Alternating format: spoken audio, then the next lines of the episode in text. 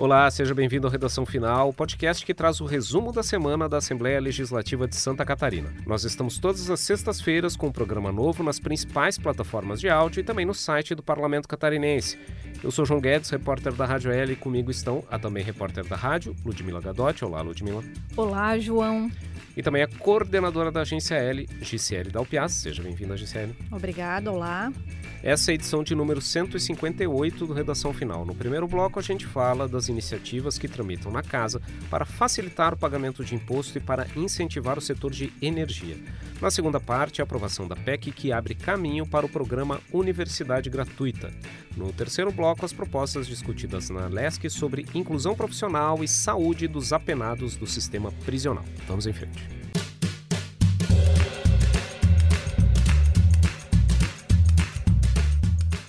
Muito bem, um dos principais projetos discutidos na semana na Alesc busca facilitar o pagamento do imposto que incide sobre as heranças aqui em Santa Catarina.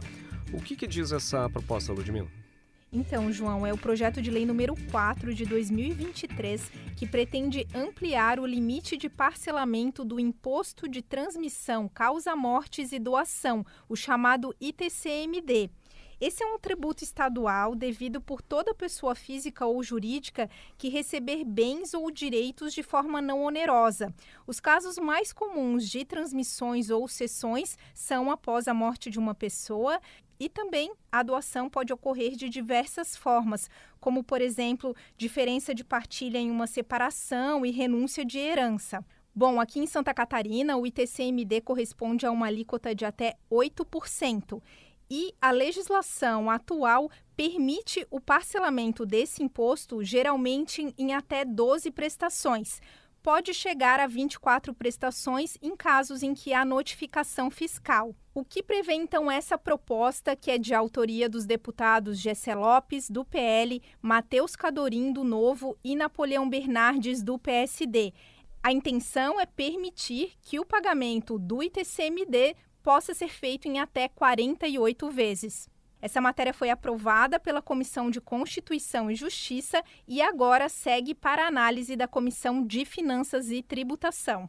Bom, e a tributação também é tema de um outro projeto aprovado nessa semana pela Comissão de Constituição e Justiça, é o projeto de lei número 177 de 2023, de autoria do deputado José Milton Schaefer do PP. Essa proposta ela trata da concessão de uma espécie de incentivo fiscal para as cooperativas permissionárias ou concessionárias de energia elétrica aqui em Santa Catarina.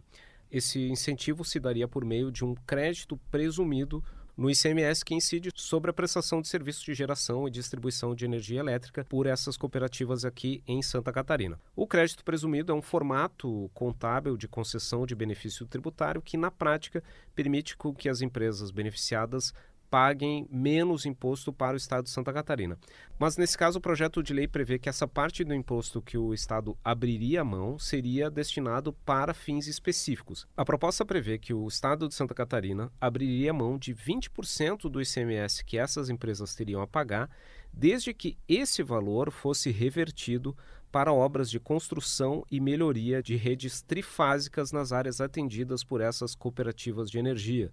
A iniciativa também prevê que o benefício pode incluir as redes trifásicas voltadas para os programas sociais relacionados à universalização da oferta do serviço de energia elétrica. A proposta também prevê que o Estado abriria mão de uma outra parcela de 50% do imposto devido por essas empresas e que esses recursos sejam aplicados especificamente para a construção de subestações e linhas de transmissão também nas áreas atendidas por essas cooperativas de energia elétrica.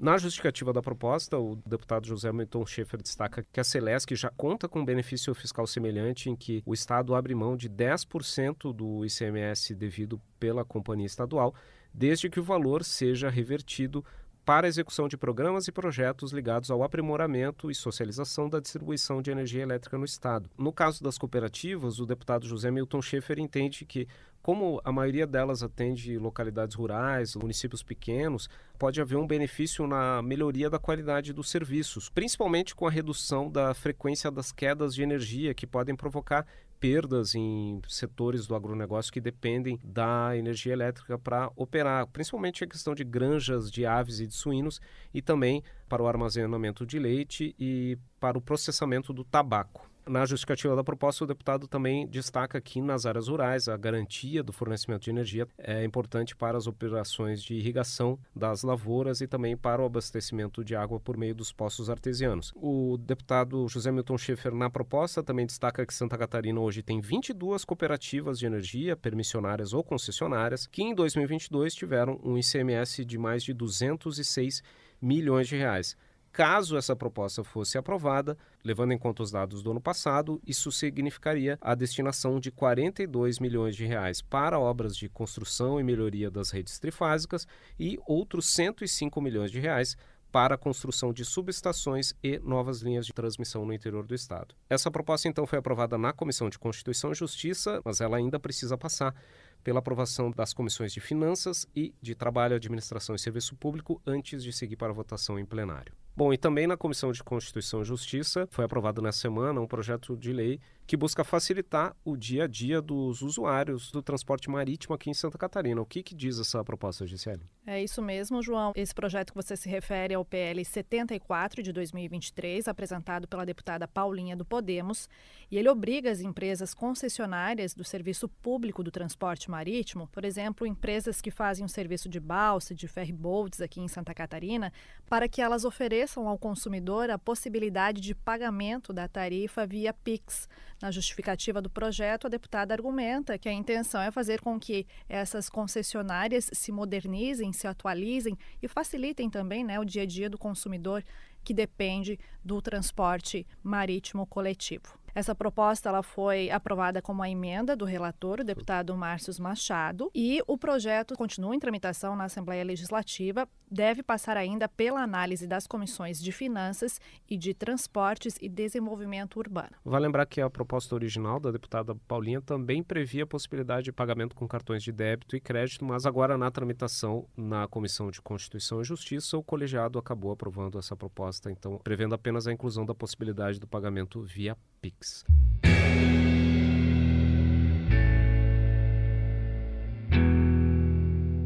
Muito obrigado, XCL. Esse foi o primeiro bloco da redação final. Na próxima parte do programa, a gente traz mais destaques da semana na Alesc.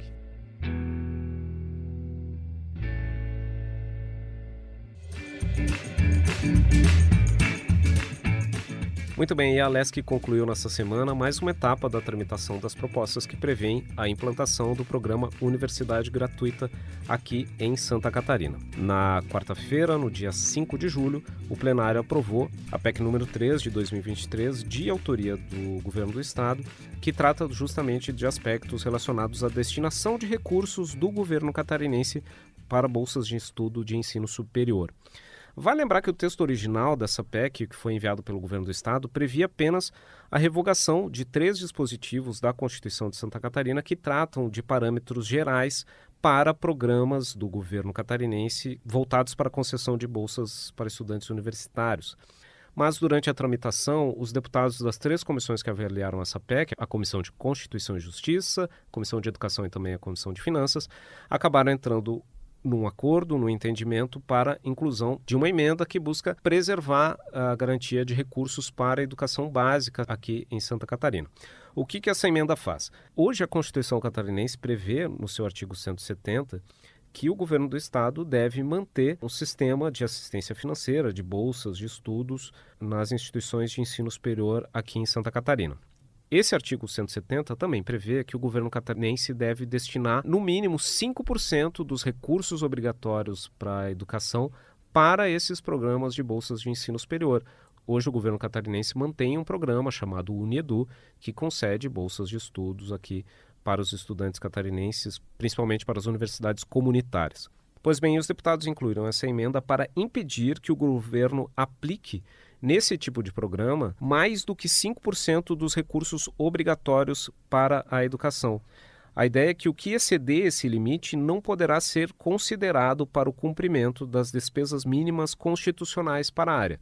Ou seja, de todo o dinheiro que o Estado tem como despesa obrigatória na educação, com essa emenda, 95% ficam preservados garantidos para a educação básica. O Estado vai poder pegar no máximo 5% desses recursos para aplicar na universidade gratuita. Se o governo aplicar um volume maior de recursos, ele deverá sair de outras áreas do orçamento geral do Estado.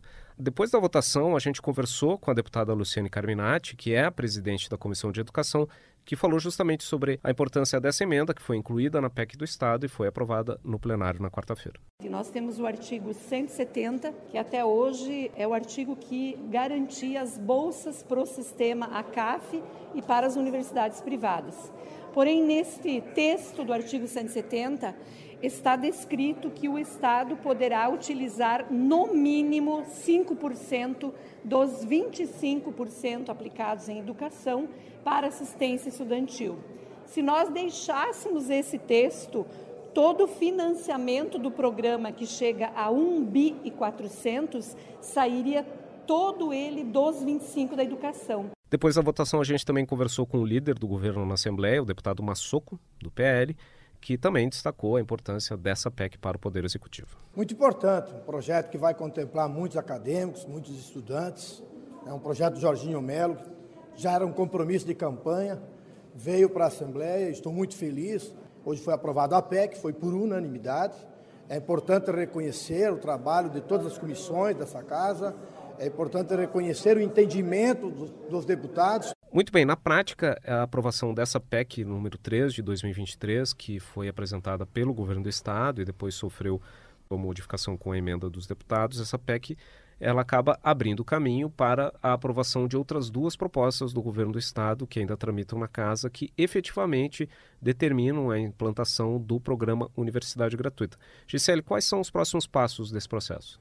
Esses dois projetos que dão, então, todas as diretrizes né, de como que esse projeto vai ser implementado na prática em Santa Catarina, eles continuam em análise no âmbito das comissões, das três comissões permanentes que analisam de forma conjunta, né, que é Constituição e Justiça, Finanças e Educação.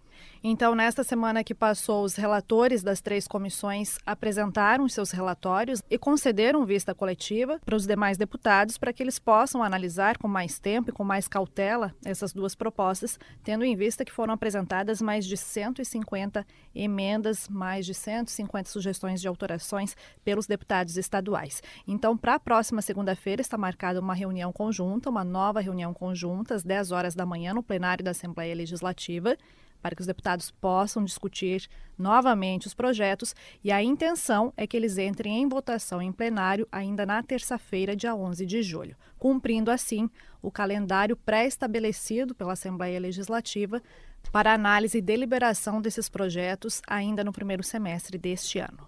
Bom, lembrando que o programa Universidade Gratuita é, então, uma iniciativa do governo do estado que busca criar um novo sistema para concessão de bolsas de estudo aqui em Santa Catarina para estudantes das universidades comunitárias e também universidades privadas. Vale lembrar que aqui em Santa Catarina já existe um programa do Poder Executivo, do governo catarinense, que concede essas bolsas para os estudantes das universidades comunitárias e também para as universidades privadas.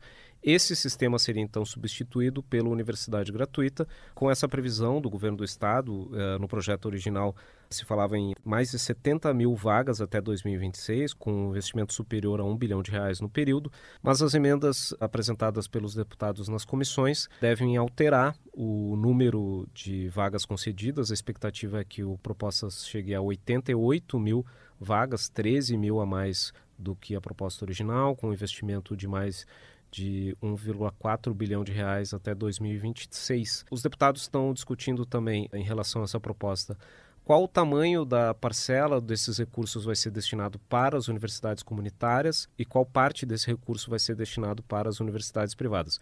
Outra discussão diz respeito aos pré-requisitos para que os alunos sejam beneficiados, os pré-requisitos para que as universidades sejam contempladas e também uma discussão sobre qual o formato da contrapartida que será exigida dos alunos beneficiados pela universidade gratuita. Bom, e outro tema discutido aqui na Assembleia nessa semana foi ainda a questão da segurança nas escolas.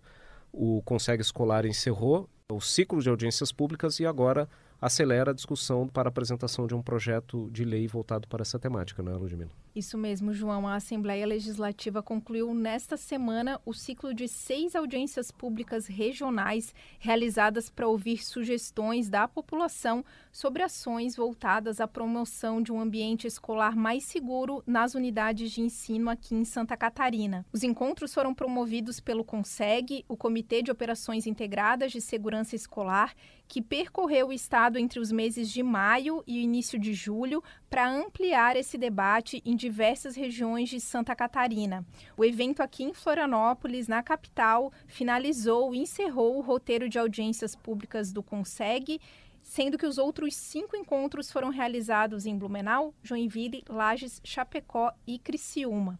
Lembrando que o Conseg foi criado pela LESC no mês de abril, depois de um atentado a uma creche de Blumenau, no Vale do Itajaí, e o comitê é formado por parlamentares e representantes de mais de 30 entidades e órgãos estaduais das áreas da saúde, educação e segurança. Também fazem parte integrantes do Ministério Público e dos poderes executivo e judiciário é esse grupo que vai analisar as sugestões que foram apresentadas nas audiências públicas regionais e elaborar uma proposta unificada de ações para garantir um ambiente escolar mais seguro. Algumas sugestões apresentadas nessas audiências públicas foram a criação de um observatório para a segurança escolar, a instalação de um comitê permanente de políticas públicas para a educação catarinense, também o estabelecimento de um padrão mínimo para investimentos em infraestrutura nas escolas. Além disso, a valorização dos professores, investimentos em ações preventivas e também a necessidade de contratação de psicólogos e assistentes sociais, conforme previsto em legislação federal.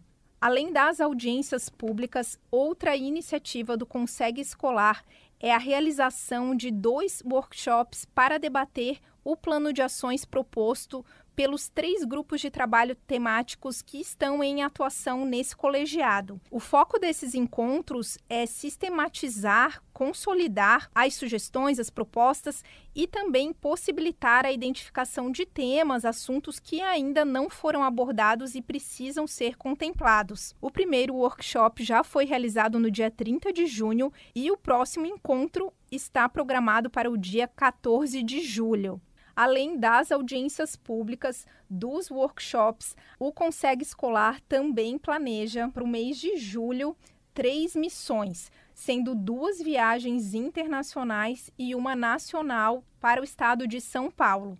O Consegue Escolar é coordenado pelo presidente da Assembleia Legislativa, o deputado Mauro de Nadal, do MDB, que anunciou que a expectativa é apresentar à sociedade o resultado efetivo de todo esse debate, de todo esse trabalho no mês de agosto. Muito bem, nessa semana, depois da última reunião do Consegue, a gente conversou justamente com o deputado Mauro de Nadal, presidente da Assembleia, coordenador do Consegue, sobre essas próximas etapas do processo que vai levar à elaboração de uma proposta para garantia de um ambiente escolar mais seguro aqui em Santa Catarina. Vamos ouvir o deputado Mauro de Nadal. Muitas ideias importantes foram trazidas por pais, alunos, professores, prefeitos, vereadores, ideias importantes para que a gente consiga fazer esta grande construção do projeto.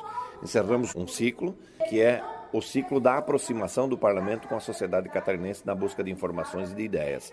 Agora os próximos passos são emissões, duas internacionais e uma nacional, e a partir daí compilarmos todas essas informações, todos os trabalhos técnicos organizados pelos comitês temáticos e elaborarmos esse projeto para entregar a Santa Catarina.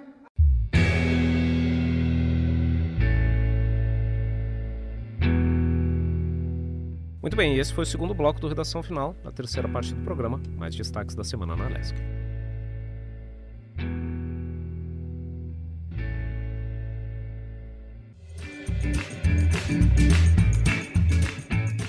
Muito bem, também nessa semana a Alesc discutiu projetos relacionados ao sistema prisional catarinense sobre iniciativas para incentivo a ações de inclusão profissional e também para atendimento de saúde das gestantes apenadas. A proposta que trata da inclusão profissional diz respeito à atuação das empresas parceiras do sistema penal aqui em Santa Catarina. Gisele, o que, que diz essa proposta? É isso mesmo, João. É um projeto de lei complementar, número 11 de 2023, apresentado pelo deputado Nilson Berlanda do PL. Ele altera a lei complementar de 2022, que dispõe sobre os fundos rotativos do sistema penal do Estado. Esse projeto do deputado, ele pretende revogar um artigo dessa lei e que trata especificamente do trabalho laboral dos detentos nos estabelecimentos penais de Santa Catarina. O que, que acontece? O governo do estado ele estabeleceu alguns convênios com a iniciativa privada para atividade laboral dos detentos com o objetivo de promover a sua ressocialização. E aí esse artigo da lei complementar, ele determina que o pagamento das despesas com contas de água, de esgoto e de luz relacionadas a essas atividades laborais sejam assumidas, sejam pagas pelos parceiros, ou seja, pela iniciativa privada. E o deputado pretende, então, com esse projeto, revogar, tirar essa exigência, e então esse pagamento não seria mais de responsabilidade das empresas parceiras. E esse projeto, como eu falei, ele foi apresentado pelo deputado Nilson Berlanda, mas tem outros coautores, que são os deputados Gessé Lopes, Ivan Nates, Maurício Peixer, Oscar Gudes, Massoco e Maurício Scudilarque, todos da bancada do PL. Esse projeto, então, foi aprovado no âmbito da Comissão de Finanças e segue agora para análise da Comissão de Trabalho, Administração e Serviço Público. É, o que o deputado Berlanda e os outros autores pretendem é buscar um estímulo para que as empresas promovam essas ações de trabalho nos estabelecimentos penais aqui em Santa Catarina. A ideia é tornar mais atrativo para essas empresas oferecer essas vagas de emprego e manter, por exemplo, uma linha de produção industrial dentro de uma unidade penitenciária. Bom, e ainda falando sobre o sistema penal, a Comissão de Constituição e Justiça também aprovou uma proposta que aborda a questão do tratamento ginecológico das gestantes que estão apenadas, né, Ludmila? Isso mesmo, João. É um projeto de lei que pretende assegurar o atendimento ginecológico às gestantes apenadas aqui em Santa Catarina durante o pré-natal, o parto e o pós-parto. Essa iniciativa, então, é voltada a mulheres que estão sob a tutela do Estado, condenadas a cumprir pena em presídios, penitenciárias e centros de atendimento socioeducativo. É o projeto de lei número 199 de 2021 que foi apresentado pelo deputado Rodrigo Minotto do PDT. De acordo com o autor da proposta, as unidades prisionais femininas do estado hoje não contam com profissionais especialistas em saúde da mulher. Por isso, as apenadas são atendidas por enfermeiras da unidade. Conforme o projeto, o atendimento ginecológico deve ser então prestado por unidades credenciadas ao Sistema Único de Saúde, o SUS, mas nos casos em que a gestante possuir plano de saúde privado, o atendimento deverá ser feito então na unidade que possua credenciamento. Com o aval da CCJ, essa matéria segue em análise na Alesc, agora na Comissão de Finanças e Tributação. Muito bem, um último destaque. No plenário da Assembleia Legislativa, os deputados aprovaram nessa semana duas indicações do governador Jorginho Melo para ocupar cargos na Agência de Regulação de Serviços Públicos de Santa Catarina, a ARESC, que é a agência responsável pela regulação dos serviços públicos de responsabilidade do Estado. O parlamento aprovou, então, a indicação de Daniel Krause para o cargo de diretor de transporte da agência e também de Gilmar Cardoso para o cargo de diretor de regulação econômica e normalização da Aresc. Lembrando que você pode ter mais informações sobre os destaques e novidades da Assembleia Legislativa nos nossos perfis nas redes sociais. Nós somos o arroba Assembleia SC no Facebook, no Instagram e no Twitter. Também temos o canal Assembleia SC no YouTube. Você pode receber as novidades e destaques da Alesc no seu aplicativo WhatsApp. Para isso, mande a mensagem sim para o número 489 9960 1127. E esse foi o Redação Final, podcast da Assembleia Legislativa de Santa Catarina. Nós estamos toda semana nos tocadores de áudio como Spotify, Google Podcasts e Apple Podcasts e também no site alesc.sc.gov.br barra rádio. Programa gravado no estúdio da Rádio da Assembleia Legislativa em Florianópolis, comigo, João Guedes, repórter da Rádio L, com também repórter da Rádio Ludmila Gadotti, com a coordenadora da agência L, GCL da UPIAS. O Redação Final tem pauta e edição de João Guedes e Ludmila Gadotti. A gravação e edição é de Ronaldo Geller. Até a próxima próxima.